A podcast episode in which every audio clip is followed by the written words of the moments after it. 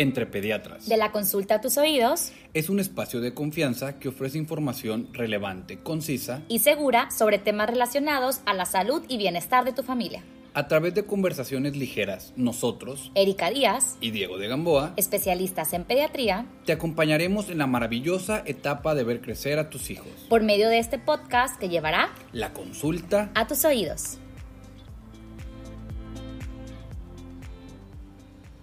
Hola, hola, ¿cómo están? Buen día. Empezamos un nuevo capítulo de nuestro podcast, que este es un capítulo que ya teníamos planeado desde hace algunas semanas, porque está padrísimo, la verdad es que hasta estamos un poquito nerviosos con el tema, pero, pero es un capítulo que tenemos preparado para todos ustedes, porque son temas que generalmente no no se tocan tan fácil, ¿no? o sea, más bien no se tocan tan común o tan frecuentemente. Hay muchos mitos alrededor de este tema, por lo que el día de hoy tenemos una súper invitada con nosotros. ¿Cómo estás, Diego? Platícanos sobre nuestra invitada. Muy bien, Iri, muy bien. También aquí un poquito nervioso por el, episodio. Como dices, es un tema que tristemente dejamos pasar o que no se le da la importancia que debe de ser más en nuestra sociedad mexicana, pues este, católica y panista, ¿no? Entonces, muchas veces este tema tan importante pasa a segundo tema, sobre todo después de tener un hijo. Entonces, creemos que es súper importante tomarlo, platicarlo y pues volverlo algo este, que, no nos dé, que no nos dé miedo, que no nos dé tabú platicar de esto. El día de hoy para nuestro tema, que es la intimidad entre pareja después de un hijo, invitamos a una sexóloga, este, Melissa, ¿cómo estás? Bienvenida. Hola, Erika, hola, Diego, súper emocionada de estar con ustedes. Nosotros mucho más, nosotros mucho más encantadísimos de tenerte aquí con nosotros, que más adelante les vamos a decir dónde pueden encontrar a Meli en sus redes sociales, que les van a encantar porque ya estamos fascinados y estemos aprendido, yo creo que hemos aprendido un poco Oye, más. Todos los días aprendo algo con ese Instagram, en serio. Definitivamente. Muchas gracias por estar aquí con nosotros y bueno, primero que nada, platícanos un poquito sobre ti, ¿qué es lo que hace una sexóloga? ¿Cuál es tu formación? ¿Qué nos puedes platicar?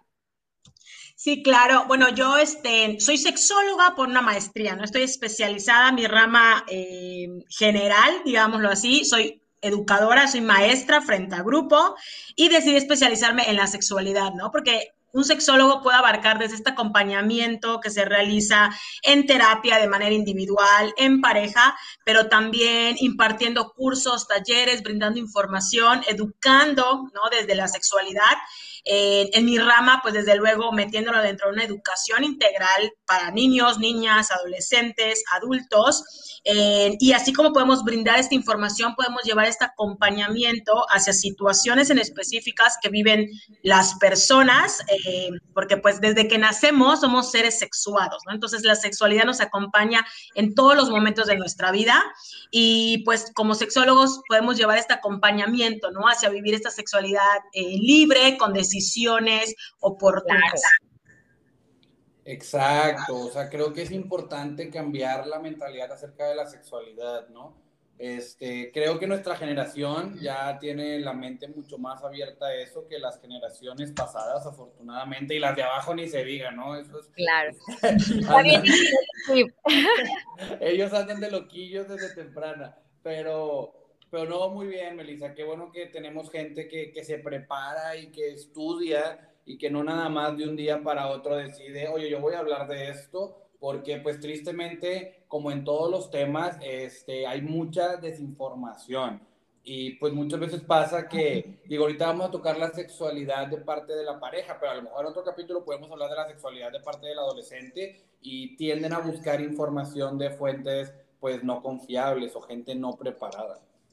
Sí, totalmente, ¿no? Y es que además Internet y sobre todo las redes sociales es un mundo infinito, ¿no? Donde muchas veces pues las personas, y hasta en el área médica, ¿no? Como en ustedes, como que se atribuye el hecho de a lo mejor conocer del tema, pero no quiere decir que te haga un experto ni que puedas desglosarlo, y mucho menos que siempre se tenga información actualizada, ¿no? Es por eso que como profesionales de la salud siempre procuramos nuestra constante actualización para brindar información veraz, lo que, porque a lo mejor lo que se pensaba hace 10 años no es lo mismo que se pensaba, que se piensa ni se practica hoy, ¿no? Entonces, el hecho de poder brindar esta información eh, certera, pues va a ayudarnos, ¿no?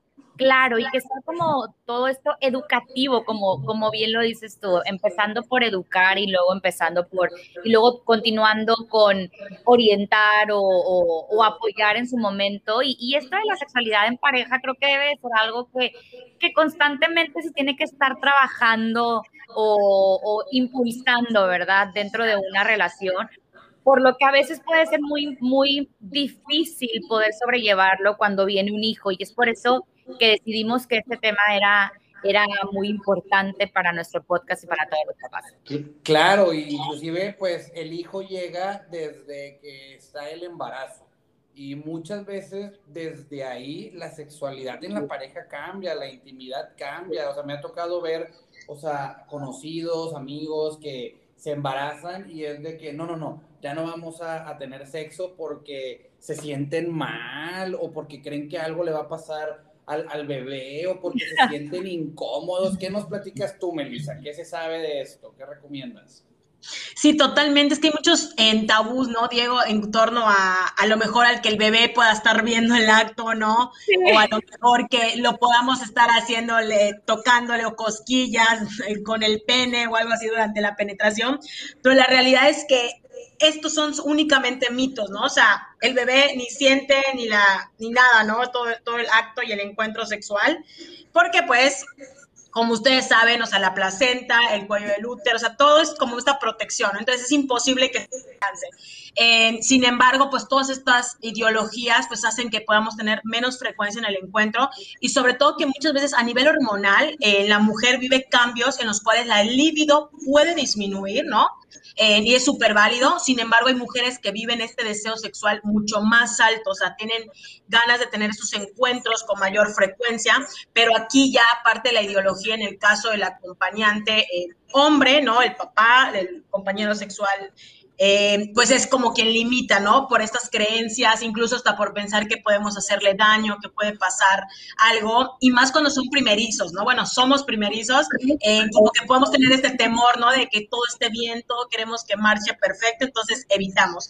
Sin embargo, los encuentros sexuales ayudan muchísimo hasta en el parto, ¿no? O sea, y la verdad es que sí, puede ayudar bastante para el parto. Me pasaba con unos pacientes a mí que ya estábamos a término, ya estábamos esperando que empezara con contracciones y yo les decía, pues tóquenle el timbre, ¿no?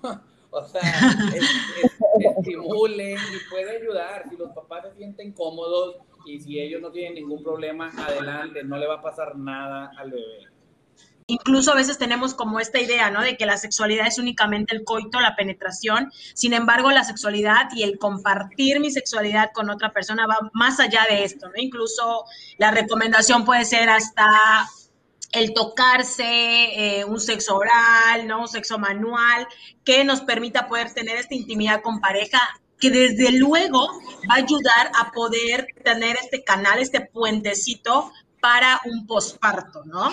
Pero muchas veces se deja la sexualidad, se pausa en el, en el embarazo, posteriormente en el posparto, la baja líbido, el cansancio de ser papás y demás, entonces va siendo esta, este puente más estrecho, menos estrecho. Claro. Definitivamente. Y una vez que, bueno, aquí hablamos del embarazo, que, bueno, que es todo un proceso y también, como dices tú, a veces las hormonas en las mamás pueden estar alborotadísimas para un lado y para el otro, ¿verdad? Y una vez que nace el bebé, eh, toda esta situación del cansancio que tú mencionas, del estrés, de que el niño esté bien, que a veces yo les digo a los papás, no, no se pierdan ustedes por el bebé, o sea, es una parte importante de ustedes, pero también ustedes como personas son importantes y hay que seguirse cuidando como personas este, y, como pareja, ¿verdad? Ahora, ¿qué pasa si el, el ginecólogo te dice, ya, estás, y ahora sí, estás dado de alta, por así decirlo, ¿cómo es que tú recomiendas que pueda hacer este, este volver a la sexualidad en pareja? Porque a veces algunas mamás que tienen hasta miedo, ¿verdad? Y por eso prolongan más este, este tiempo. ¿Qué es lo que tú puedes recomendarles a todos ellos para ir iniciando como esta, esta nueva atracción y, y el hecho de, de empezar la vida sexual ahora después del primer hijo? Claro. aquí algo muy importante que es la clave de todo es el no perder este vínculo afectivo con mi pareja, ¿no? Eh, porque como bien van a pasar los 56 días del puerperio en el cual, pues médicamente eh, no es recomendable tener este vínculo sexual por mucho que queramos, por mucho que lo ansiemos, ¿no? Porque el cuerpo está regresando a su forma, los órganos a su tamaño, o sea, se está volviendo a reconstruir lo que nueve meses creó una vida, ¿no? Entonces, este vínculo afectivo nos va a permitir no deslindarnos de nuestra pareja, es decir, los besos, la carita, eh, la notita a lo mejor en el en el espejo, em, darnos los besos, un beso de buenas noches, abrazarnos a lo mejor en estos momentos espontáneos, posteriormente a lo mejor decirnos eh, lo valientes que estamos siendo al tener o estar criando un recién nacido que depende 24/7 de nosotros, ¿no? Entonces, estas muestras de afecto van a permitir que este vínculo no se pierda de nuestra pareja y desde luego alimentan este erotismo, ¿no? Que nos va a permitir posteriormente vincularlo a un posible encuentro sexual, ¿no? Em, y que aunque bien van a haber factores externos a nosotros como una posible sequedad vaginal, a lo mejor esta baja líbido en cuanto a la prolactina, ¿no? Que es esta la hormona de la producción de leche en el caso de la etapa de lactancia, eh, que bien o, o, no va a estar presente independientemente si demos lactancia o no. Claro que si damos una lactancia, eh, pues se va a prolongar, ¿no? Este aumento en cuanto a la prolactina, pero pues si ya no decidimos no dar lactancia, que igual está bien, pues va a ser menor, ¿no? Y podemos recobrar posteriormente, pues, en este libido y este deseo sexual antes. Sin embargo, es un factor ajeno, al igual que considerar que los antidepresivos, en caso de igual pueden influir en algunas mujeres igual las pastillas anticonceptivas hacen que la libido pueda ir bajando, ¿no? Pero estos ya son factores, o sea, en cuanto médicos que se van a ir detectando con nuestro ginecólogo, nuestra ginecóloga, pero que como bien les digo, este vínculo afectivo va a hacer que pueda salir como a flote nuestro erotismo y poder reanudar nuestra vida sexual.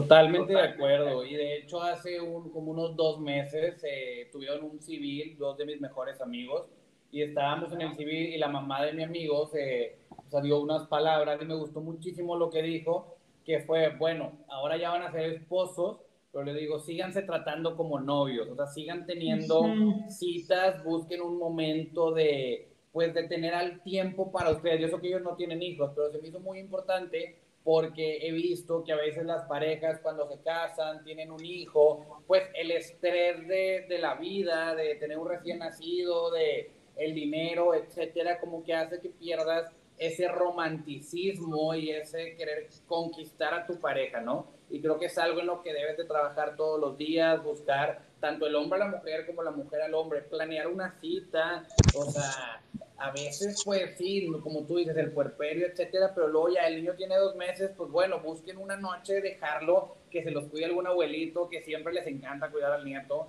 y sí. algo, ¿no? Sí, claro, totalmente. Y ese, como bien dices, ¿no? Hasta el darse tiempo para ver una película, ¿no? O el darse tiempo para cenar sin las prisas de que hay que darle de comer al bebé, la leche, que si se despertó, ¿no? Esto puede ayudar a que se pueda nutrir, ¿no? Esta parte afectiva, esta parte, eh, pues, erótica. Y como bien dices, Diego, o sea, el hecho de que podamos seguir tratando y fomentando esta, sí, este ser novios, ¿no? Que se nos olvida en la vida adulta y que no solo en una mujer, porque muchas veces la mujer vive estos cambios y esta baja libido, pero igual se puede presentar en el hombre, ¿no? Y sobre todo por esta cuestión económica. O sea, el tener estos gastos, el tener que estar gestionando eh, pañales, leche, todo lo que conlleva, ¿no? Una responsabilidad de un nuevo integrante en la familia, un bebé, eh, puede hacer que igual el hombre pueda vivir estos cambios.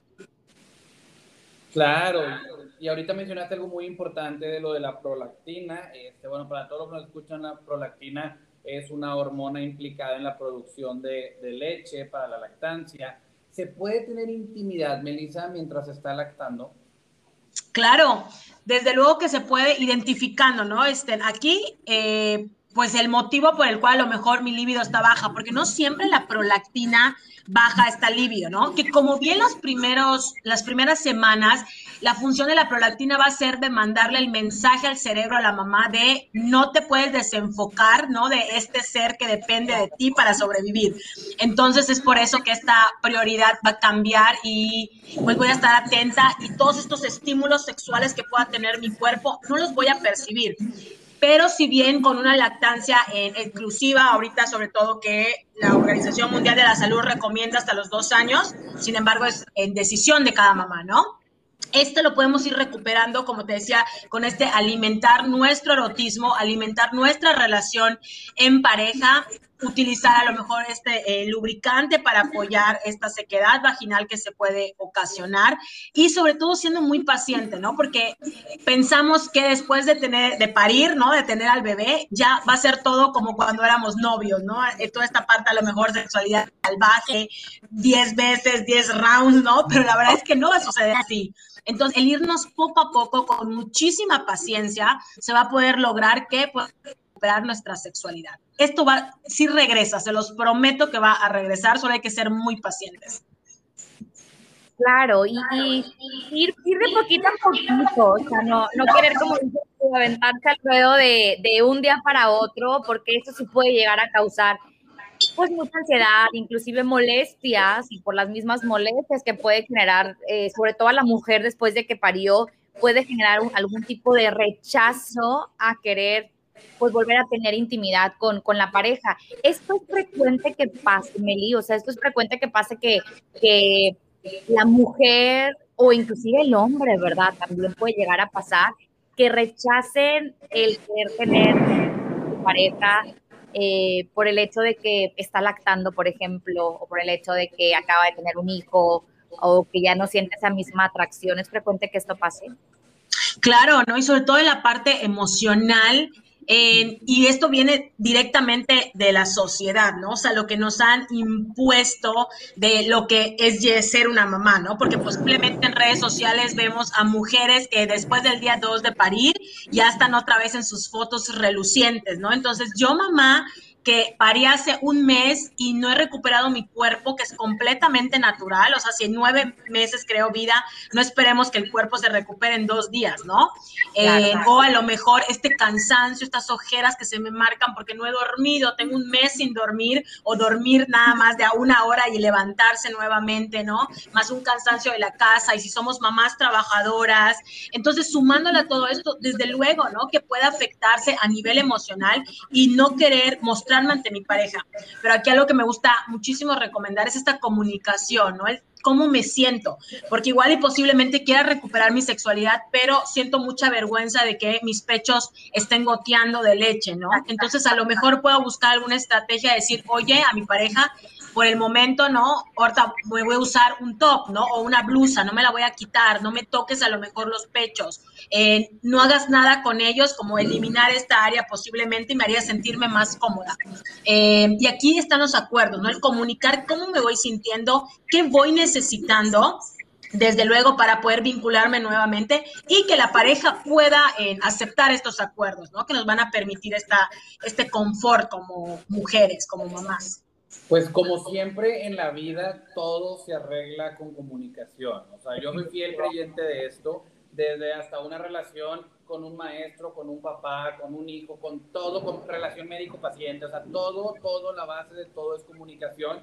Y creo que a veces la comunicación en el sexo entre parejas en México este, está un poco fallida, es lo que es mi percepción o lo que me ha tocado escuchar que a veces las parejas no se sientan a platicar, oye, ¿qué es lo que te gusta? ¿Qué es lo que no te gusta? ¿Hacia dónde quisieras experimentar? ¿Hacia dónde no? ¿Cuáles son tus límites? Entonces, platíquenlo como papás, siéntense, tomen un día, tengan una cita, les recomiendo a todos que tengan una cita, o sea, como papás, justo para platicar acerca de esto, de qué les gustaría. Las mujeres, para todos los, los papás que nos escuchan, las mujeres pasan después del embarazo por un periodo de tener que reconciliarse con su cuerpo.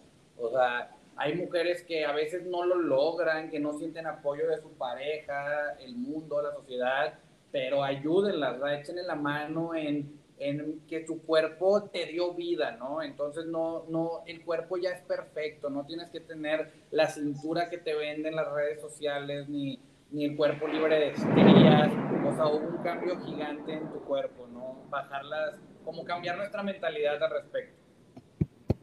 Sí, totalmente, ¿no? Y como dices, redes sociales nos tienen bombardeadas de esos estereotipos de belleza que aunque ya se están eliminando, ¿no? Cada vez vemos en mujeres y maternidades más reales, desde luego que puede afectarnos, ¿no? El hecho de compararnos. Igual creo que esta parte de la comparación sería lo que me encantaría en promover que lo dejemos de hacer, ¿no? O sea, ninguna persona vive bajo las mismas circunstancias ni bajo los mismos privilegios, ¿no? Muchas veces podemos tener otras o no. Entonces, el poder vivir tu maternidad, tu cuerpo y demás contigo misma y como bien dices, Diego, el poder apoyarnos en esta comunicación asertiva con nuestra pareja que nos va a llevar a muchísimos lugares. Definitivamente. En teoría es la persona con la que vives y vas a vivir toda tu vida. Entonces, es que importante es tener la comunicación siempre. Oye, Meli, ¿y qué pasa, por ejemplo? Ya estamos hablando del primer bebé, ¿verdad? Y, y bueno, ya pasamos a esta etapa y ahí vamos como pareja, este, tratando de acoplarnos poco a poco a esta nueva sexualidad teniendo un bebé. ¿Qué pasa cuando llega un segundo hijo, un tercer hijo? Ya podría decirse que los papás están acostumbrados, ya la tienen de ganar, o esta situación se complica aún más? Y yo creo que aquí va a depender la dinámica familiar, ¿no? Porque aunque en sí las responsabilidades van a aumentar, posiblemente hasta los horarios, los tiempos, ¿no? Van a requerirse de mayor estar como personas eh, y como papás, ¿no? Hacia para nuestros hijos podemos organizarnos perfectamente, ¿no? O sea, a lo mejor podíamos eh, dejarlo con la abuelita, con la tía, con una nani, si están mis posibilidades a un bebé, pues podemos dejar a los tres, ¿no? Para tomarnos estos espacios. Eh, incluso hasta veces cuando son más de un niño, porque muchas veces el cansancio es lo que influye para que yo pueda tener este vínculo sexual. No soy tan cansada de recoger juguetes, de lavar ropa, de recoger zapatos, de los trastes, que, o sea, no tengo ganas de nada. Entonces, el hecho a lo mejor de tener uno, dos hijos, pues decirle, oye, pues hoy recoge unos zapatos y el otro juguetes, ¿no? Entonces, ahí ya tengo un porcentaje de energía ganado para, este, pues para poder luego vincularme, ¿no? Sexualmente, afectivamente con mi pareja. Entonces, yo creo que aquí va a estar en cuanto a la creatividad y rutina de vida de cada persona y de cada familia. Claro, totalmente de acuerdo. Y saber que hay ¿Qué nos puedes platicar, Meli, acerca de alternativas al coito para dar placer a la pareja? Que saber que no todo es una, una penetración, a veces se vicia en esto, el sexo, la sexualidad se vicia en, en una penetración como, ok, y fuera de esto no, no se explora. ¿Qué nos dices de eso? Claro, em, que aunque sabemos ¿no? que el sexo no únicamente es esta penetración y nuestras alternativas a lo mejor en mente puede ser un, en practicar sexo oral o masturbarse en pareja, eh, también podríamos incluir a lo mejor bañarnos, ¿no? Juntos, a lo mejor ver una película desnudos y este contacto piel con piel. Eh, entre esta desnudez que podemos vivir puede ser muy erótico, muy placentero, ¿no? Para algunas eh, personas, incluso a lo mejor incluir algún juguete sexual que nos permite estimular varias zonas erógenas, descartando la vulva, el pene, las nalgas, ¿no? Podemos estimular otras áreas que nos van a permitir disfrutar dentro de este placer. Eh, y aquí la verdad es que yo invitaría como a ponerse muy creativos, ¿no? Porque desde este masaje a lo mejor, oye, hoy tú me das masaje y yo mañana o media hora y media hora, ¿no? El poder como tener esta intimidad, es todo el contacto cuerpo con cuerpo, piel con piel que podamos tener, van a ayudar a que podamos sentir este placer. Y e ir conociendo a la pareja, ¿verdad? O sea, saber que a lo mejor hay parejas que dicen, yo con un masaje me siento, bueno, súper a gusto y hay otras que dicen, bueno, a lo mejor yo prefiero vamos a bañarnos juntos o, o, cada quien es, es, muy diferente y es parte también de conocer a, tu pareja. Y que en dado caso, Melio, tú me puedas como apoyar en esto, si sientes que tu relación ahora con los hijos, está decayendo en esta parte de la sexualidad y que ya has intentado como pareja como experimentar algunas cosas y de plano es como muy difícil, siempre hay personas como ustedes, expertos, que los pueden apoyar como para mejorar estas relaciones, ¿cierto? Sí, totalmente, ¿no? Aquí yo creo que, como les decía, cada persona es diferente y sabemos cuando algo no está bien, ¿no? O sea, yo sé que a lo mejor en este momento algo no está bien, entonces pedir ayuda profesional es buenísimo, ¿no? A veces nos da pena, sentimos culpa o por qué mi amiga no lo necesitó y yo sí, pero no, eso es trabajar en cuanto a nosotros y reconocer que hay una situación que hay que resolver es un paso adelante. aquí mi recomendación es, si es algo a nivel, a lo mejor un dolor, o alguna molestia durante la relación sexual o una baja libido, primero en hacer un diagnóstico, ¿no? Canalizar con un ginecólogo, nuestra ginecóloga, em, para poder descartar que sea alguna causa orgánica. Si ginecólogo o ginecóloga descarta la causa orgánica, entonces ya puede recurrir con un terapeuta, un sexólogo o sexóloga para poder indagar en la cuestión psicológica, emocional, en cuanto a rutina de vida muchas veces, ¿no? Entonces, aquí como personas pueden identificar para pedir esta ayuda profesional. Totalmente de acuerdo y en verdad todo lo que nos escuchan vayan a seguir a Meli, se los juro que van a aprender muchísimo, o sea, de nuevo, creo que no sé, malamente, o a lo mejor es mi percepción, corrígenme si piensan lo contrario, pero creo que en México hay demasiado tabú al respecto. Siento que en otros países como que son más, muchísimo más abiertos en Estados Unidos, allá Eric nos podrá contar, o en, las, en las Europas, o sea, tienen otra mentalidad, este, y siento que en México, no sé si la religión o qué sea, pero siento que la gente es muy cerrada, que hasta les da miedo o pena hablar de la sexualidad con tu pareja, o sea, del sexo con tu pareja. Y digo, alguna vez escuché una frase que decía, el sexo no es lo más importante en una relación, siempre y cuando haya y sea bueno. O sea, si, si, no hay, si no hay sexo en una relación o si no es bueno, pues creo que sí se vuelve un punto negativo y se vuelve algo que trae, trae un peso y que afecta al fin y al cabo, ¿no?